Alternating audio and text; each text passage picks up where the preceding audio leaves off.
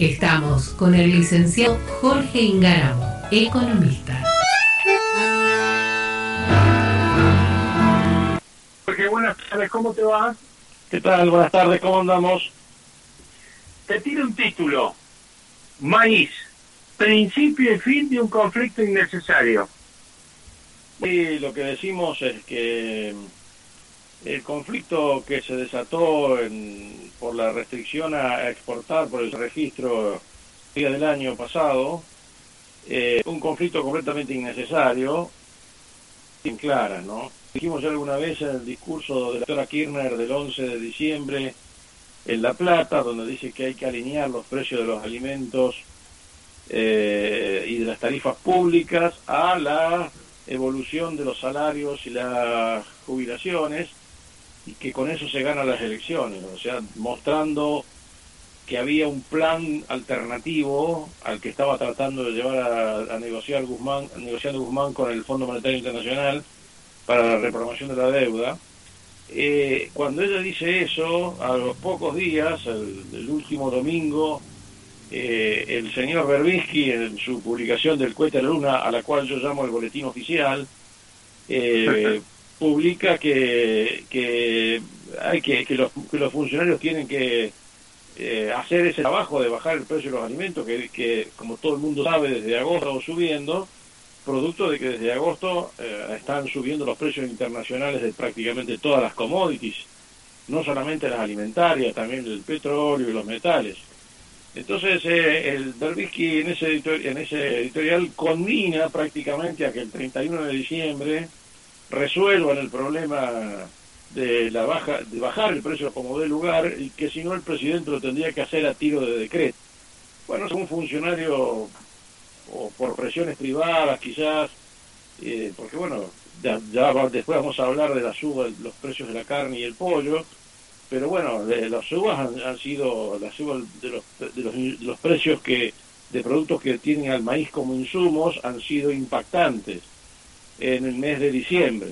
Y bueno, eso conminó a que, a que alguien tomara la decisión de, por una simple comunicación de un subsecretario, nótese que es una comunicación que no tiene ni siquiera carácter resolutivo, de un subsecretario, se cierre el registro de maíz, ¿no?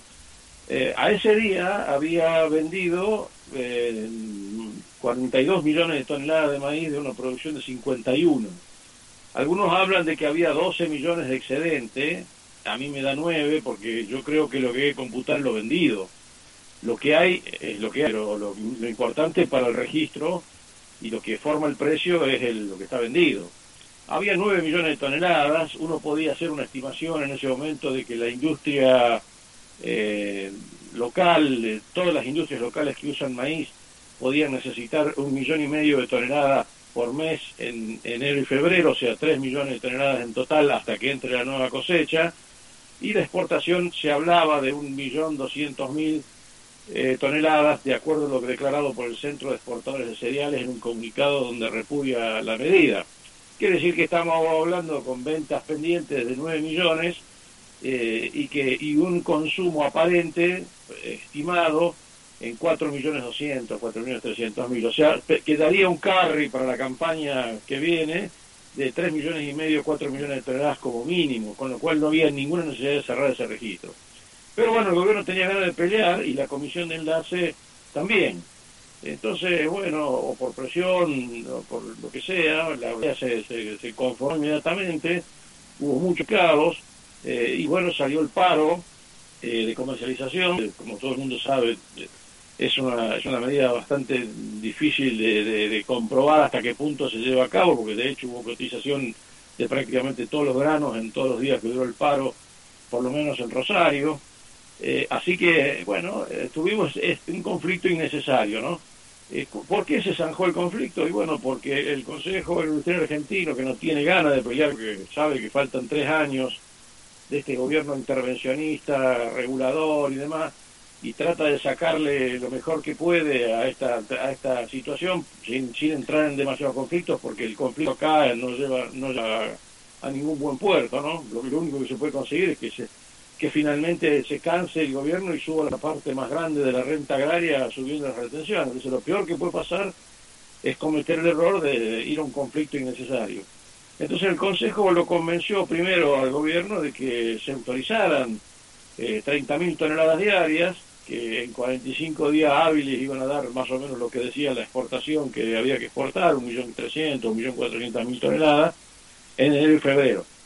Eh, por supuesto eso disgustó totalmente a la dirigencia de la, Comisión de Enlace, salvo con Enagro, y entonces redoblaron la apuesta y hubo que hacer una otra reunión adicional donde el Consejo Industrial eh, finalmente consiguió que se hiciera una mesa de negociaciones para el consumo interno y el abastecimiento interno de maíz que está es, es muy este precio del maíz internacional. Estamos hablando de un dólares que sumarle 25 dólares de flete no bueno es, un maíz caro hay, compradores para un para un maíz de semejante valor eh, bueno, entonces ahí el Consejo lo, lo, convence al gobierno de que debe eliminar, eh, debe volver a reabrir el registro. La conclusión es la siguiente, siempre siguió subiendo el precio del maíz.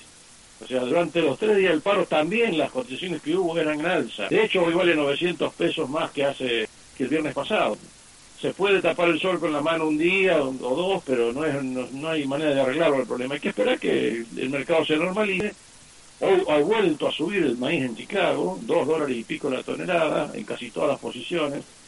Eh, entonces, la conclusión que debería sacar es que los conflictos eh, hay que hay que limitar necesario, ¿no? Eh, digamos, si la doctora Kirchner tiene ganas de pelearse con el campo, y bueno, no hay que darle el gusto, hay que tratar de evitar darle el gusto.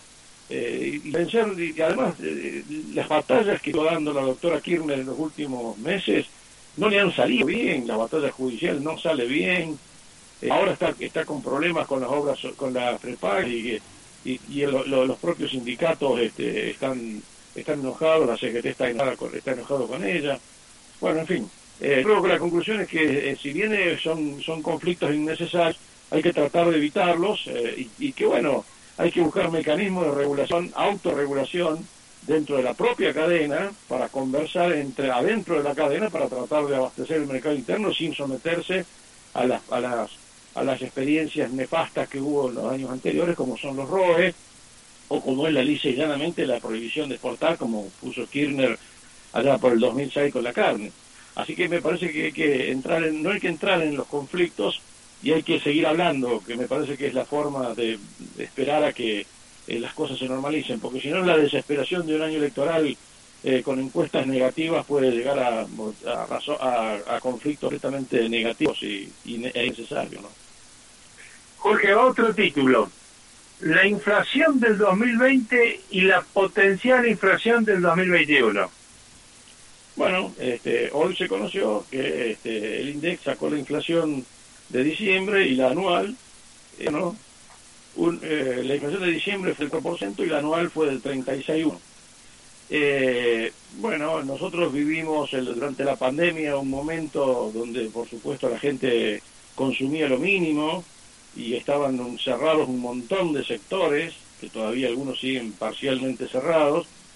Eh, y bueno, en ese momento la inflación tenía un promedio aproximado de 1,5% mensual Después cuando a partir de julio las actividades empezaron a normalizar, vimos ya una inflación de arriba del 2%, y después vino la suma de los precios internacionales y de las commodities alimentarias, sobre todo, como todo el mundo la sabe, la Argentina exporta lo que come, con lo cual cuando suben los precios internacionales sube la inflación, eh, se importa la inflación, eso los precios internacionales más altos son beneficiosos para juntar más divisas para el Banco Central, son beneficiosos para los exportadores, son beneficiosos para la finanza pública porque se, se cobran más retenciones, pero por supuesto que son perjudiciales para los criollos que vivimos en la, en Argentina, ¿no es cierto? Que tenemos que pagar el pollo 15 o 20% más caro.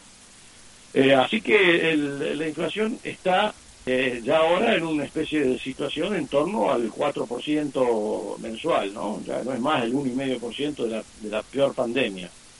Eh, ahí hay que pensar también de que la industria, por ejemplo, ya ha llegado a un nivel de, uso de su capacidad instalada que está en el, el promedio histórico del 64%.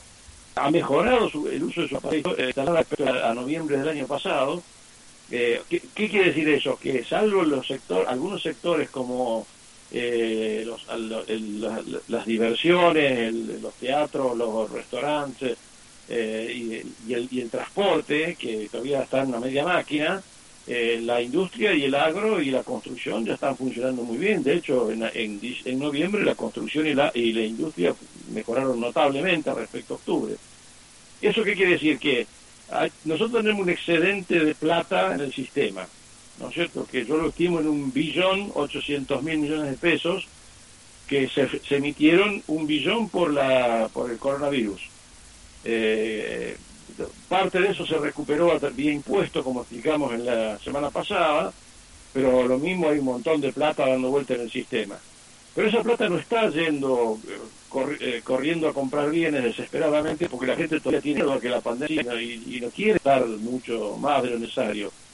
Entonces lo que tenemos ahora es una inflación que tiene tres componentes, diría yo, sumamente importantes.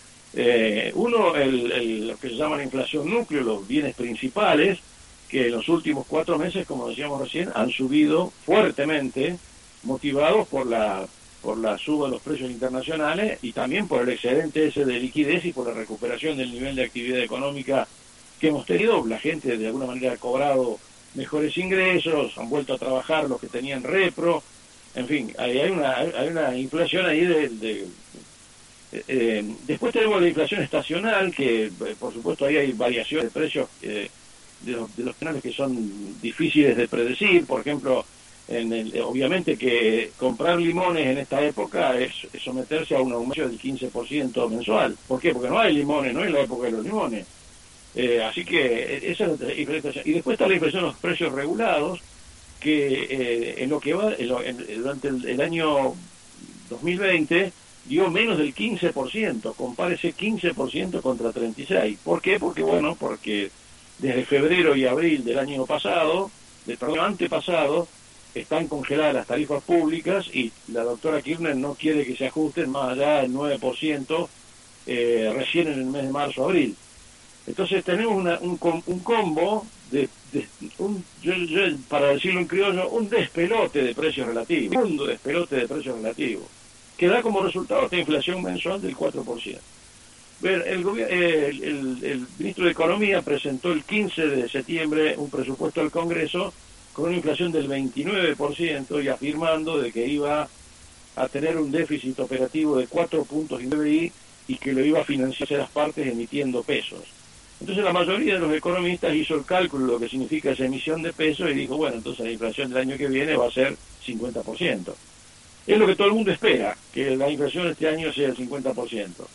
En mi opinión, y ahí me viene lo que, lo que la perspectiva para el futuro, no habría razones, salvo un empeoramiento grave de la pandemia, no habría razones para tener una inflación del 50%, por, las, por varias razones muy importantes, que no, que no todas son consideradas. Hay una que, es, eh, que va a favor de la inflación, que es la recuperación de las tarifas públicas, que no creo que sea muy importante en un año electoral pero las tarifas están atrasadas y deberían ser recuperadas, pero eso no se va a recuperar al 50% ni soñando. Eh, y después tenemos la suba de los precios de los alimentos, en mi opinión ya han dado lo que pueden dar. Eh, y voy al caso concreto de lo que pasó en el mes de diciembre. En el mes de diciembre, según el INDEC, el asado subió 28%, la picada subió 11%, el pelleto 15%, eh, la nalga y, el, y la bola de lomo subió el 19% y el pollo el 16%.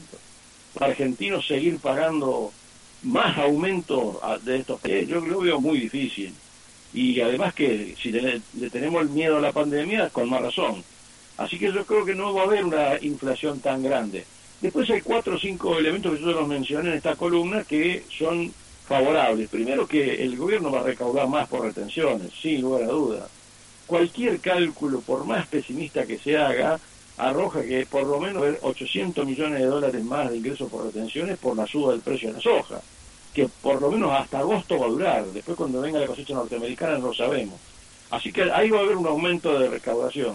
Después con, la, con el nuevo plan gas es evidente de que el gobierno va a tener un ahorro en los costos de los, de los subsidios de las tarifas públicas ¿Por qué? Porque el gas, el gas que se ha prometido va, es más barato que el del año pasado, mucho más barato que el, año pasado. ah, no, se, no se olvide eh, los oyentes que el, el, gas, el, gas que teníamos nosotros del plan gas viejo era 7,5 dólares el millón de BTU y ahora se arregló 3,64. Quiere decir que la, el promedio del precio del gas es mucho menor, así que hay que pensar de que, que puede haber una mejora en ese sentido. Por otro lado, además de que, como dijimos, los árboles no llegan al cielo, si bien es cierto que todavía la soja sigue subiendo, bueno, cuando uno mira las posiciones futuras en Chicago, la, la, soja que hoy vale 527 dólares la disponible para exportar hoy, está en 470, o sea, está 50 de abajo en el mes de junio. Eh, y, ni hablar de, cuando entra la cosecha si es que está buena. ¿Qué, qué, qué quiero decir con esto? Eh, bueno, que hemos tenido un shock inflacionario de inflación importada que se montó sobre una situación eh, de exceso de pesos en el sistema, pero ahora ha mejorado mucho las finanzas públicas en noviembre, se mejoró mucho la recaudación tributaria, como explicamos en la columna de la semana pasada, eh, y además hay varios componentes que permiten pensar que no necesariamente la inflación va a ser del 50%. Yo no creo que consiga Guzmán una inflación del 29%, pero creo que hay que buscar el número en torno a 5, 40 como el número más probable de inflación para el año próximo, si las cosas no cambian demasiado. Si se produce un exceso de emisión monetaria otra vez por la pandemia, bueno, habrá, yo tendré que revisar mis cálculos. Eh, hoy, hoy, hoy pasó un hecho muy auspicioso, y con esto ya cierro. Eh, hoy el gobierno necesitaba de refinanciar deuda interna por 24.270 millones de pesos y captó 5.433 pagando entre, entre 35 y 38% de tasa. O sea, una tasa que está bastante en línea con la inflación que acabamos de mencionar, del 36%. Eh, y, ¿Y por qué captó tanto? Y porque tiene que, tiene que eh, resolver el problema del exceso de pesos en, en la economía. Y eso es, ese es otro componente inflacionario que hay que ir haciéndolo, hay que ir eh, recomponiéndolo el gobierno tiene que cambiar el exceso de pesos que todavía hay en la economía, que como decimos yo lo calculo en un billón ochocientos mil millones de pesos, cambiarlo por endeudamiento, y endeudamiento al, más largo plazo posible y a una tasa que no sea muy diferente a la que se endeuda el Banco Central, que hoy está en el 32% para los pases y en el 38% para eh, las pardas de LIC. Eso quiere decir que la, eh, esperar inflación, digamos, si, si, si la inflación fuera a ser 50%, como dicen algunos economistas, entonces los tipos que le prestaron al banco al, Tesoro hoy al 38% son unos giles, porque están ya, ya están perdiendo de arrancada 12%, cosa que no tiene ningún sentido. Entonces yo creo que sí que va a haber un alineamiento de tasas y tipo de cambio. Eh, el, el, gobierno tuvo el tino el año pasado de no atrasar el precio del dólar comercial, con lo cual no perjudicó a las exportaciones, pero claro, se comió la inflación consiguiente. No se olvide de que si bien tuvimos una inflación del 36,1, la devaluación del peso fue, del peso del dólar oficial, la devaluación del peso fue del 41%, o sea, más grande que la inflación. O sea que el gobierno come, el gobierno cometió, no sé si la, la de eh, preservar las exportaciones subiendo el tipo de cambio y se bancó una brecha cambiaria extraordinaria, pero este, siempre por encima, manteniendo el dólar por encima de la inflación para favorecer el ingreso de divisas tan necesarias son para la Argentina. Jorge, ¿de qué hablamos cuando hablar con el FMI? ¿Hasta cuándo biribiri? Bueno, eh, ¿por qué le puse ese título yo, el del biribiri, que parece bastante provocativo y casi diríamos soberbio? Eh, nosotros tuvimos dos misiones eh, presenciales del, del, del Fondo Monetario Internacional aquí en Argentina, eh, en la época en que Guzmán había recompuesto su, su poder político, eh, allá por fines de octubre y durante el mes de noviembre. Y bueno, los muchachos del fondo se fueron con la sensación de que en la Argentina, la, Argentina es un país que no sabe para dónde quiere ir, si quiere ir para Venezuela o para, o para Berlín. Entonces, como no, como no lo tienen claro, se fueron y a partir de ahora son todas negociaciones donde eh, un día aparecen hablando del tipo de cambio, por la brecha cambiaria que tenemos del 70%, que ellos la consideren insostenible. Otro día dicen, no, con lo que recaudan ustedes, la recaudación argentina no nos va no nos van a poder pagar nunca, y entonces piden aumento de los impuestos.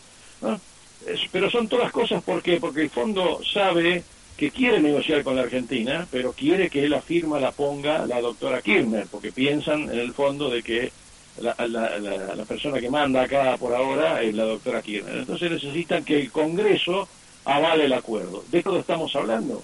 De un acuerdo de facilidades extendidas. No hay otra posibilidad. Nosotros tuvimos un préstamo de 57 mil millones de dólares del fondo, de los cuales se erogaron 45 mil, 44.800 eso empieza a vencer a fines de este año y tiene 36 mil millones de dólares de vencimiento en los años en los dos años finales de Fernández. O sea, evidentemente al, negociar hay que negociar. Por otra parte, a fines del mes de abril, nosotros tenemos un vencimiento con el Club de París de 2.400 millones de dólares y no tenemos la guita para pagarle. Y no tenemos la guita para pagarle. Quiere decir que hay que negociar con el fondo, ¿no? Claro que el problema es que es tan grande la deuda que, eh, que, hay que hacer una cosa muy especial que nunca hizo. Porque el, fondo no va a poder mandar a, pérdida el, préstamo que hizo la Argentina como manda a pérdida el préstamo, los préstamos que le hizo a Mozambique o a Guinea Ecuatorial. Eh, no, el, fondo va a tener que dar una solución ahí. Y claro, 40 lucas para un país de deuda, eh, como mínimo necesitan 15 años a 3 mil millones de dólares de, por año de capital a lo cual habría que sumarle unos otros mil millones de dólares de, de, interés, que durante 15 mil millones de dólares nada más que al fondo. Bueno, por el fondo, para que para creernos a nosotros, ¿qué nos pide? Y nos pide un programa fiscal. Por eso la, este, todos estábamos esperando que el ministro Guzmán mandara a extraordinarias un programa fiscal consistente. Eh, eh, hay dos cosas que demuestran que la, la vocación del ministro es una vocación bien clara eh, mandaron la ley que salió ya aprobada de que el ajuste de la clave para los jubilados es mucho más seguro desde el punto de vista fiscal que lo que había hecho Macri con la con la inflación porque nunca se sabe que, eh, si los si los aportes eh, superan o no la inflación en este caso los, el, el, ajuste jubilatorio se va a hacer con los ingresos del sistema previsional y con el aumento del salario real, con lo cual el sistema estaría calzado, por lo menos desde ese punto de vista, desde el punto de vista de los incrementos. Y lo segundo, están mandando una ley al Congreso donde aquella aquella rebaja del impuesto a las ganancias de las empresas y las personas que era de una, que pasaba del 30 al 25% por el pacto fiscal de 2017 y que entraría en vigencia entró en vigencia el primero de enero de este año eh, bueno se terminó esa, esa la terminaría en esa baja porque hay que ver qué pase por el Congreso.